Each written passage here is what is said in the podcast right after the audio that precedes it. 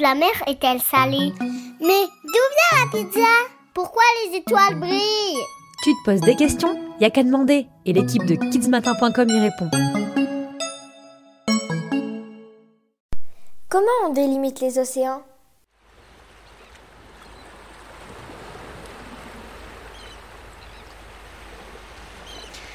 Ah, c'est beau la mer.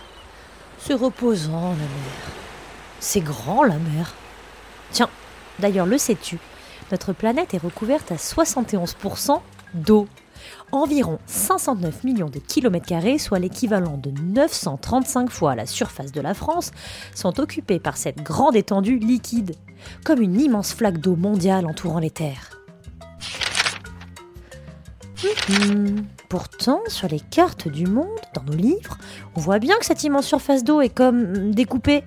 Océan Atlantique, Pacifique, mer Méditerranée, mer Noire. Mais qui a bien pu décider de toutes ces limites? En fait, ce découpage a été inventé par les êtres humains lorsque les enfants ont commencé à aller à l'école en grand nombre. Dans les manuels scolaires, il fallait bien s'accorder sur les noms pour les différentes parties de cette grande flaque d'eau. Au XIXe siècle, on découpe les trois grands océans, Pacifique, Atlantique et Indien. Puis, au début du XXe, apparaissent les deux océans polaires, Arctique et Antarctique.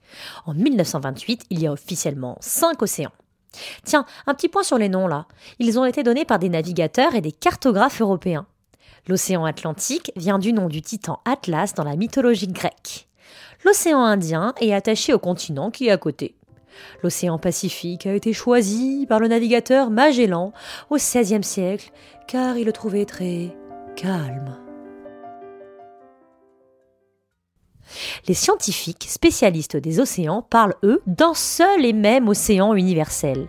Car tu t'en doutes, les océans et les mers n'ont pas de vraies frontières, de limites, de murs qui les séparent. Il n'y a pas non plus de différence de couleur d'eau quand on passe d'un océan à l'autre. Même si, selon les endroits de la planète, les eaux ne sont pas exactement pareilles. Elles peuvent être plus ou moins salées, plus ou moins chaudes. De nos jours, les limites des océans et des mers sont aussi définies très précisément pour organiser la circulation des bateaux et définir les assurances pour se protéger contre un risque.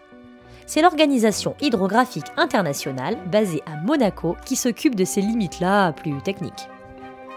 L'eau est aussi une zone de pouvoir, un prolongement des pays, un territoire. Ainsi, les océans sont découpés en zones et obéissent à des documents officiels comme la Convention des Nations Unies sur le droit de la mer, signée en Jamaïque en 1982. Il y a quatre espaces maritimes définis, à partir de la côte et jusqu'à 648 km au large. Dans ces zones, les États ont des pouvoirs. Ils peuvent y contrôler la circulation, l'exploitation, mais aussi la pêche par exemple. D'ailleurs, avec plus de 10 millions de kilomètres carrés, la France est le deuxième pays au monde pour sa surface maritime, derrière les États-Unis. Au-delà de ces espaces d'eau rattachés au pays, c'est ce qu'on appelle la haute mer, un espace libre. Enfin, euh, presque, hein, tout n'y est pas permis non plus. Hein. Tu peux enlever ce costume de pirate là. Toi aussi, envoie-nous ta question à l'adresse kidsmatin.nismatin.fr.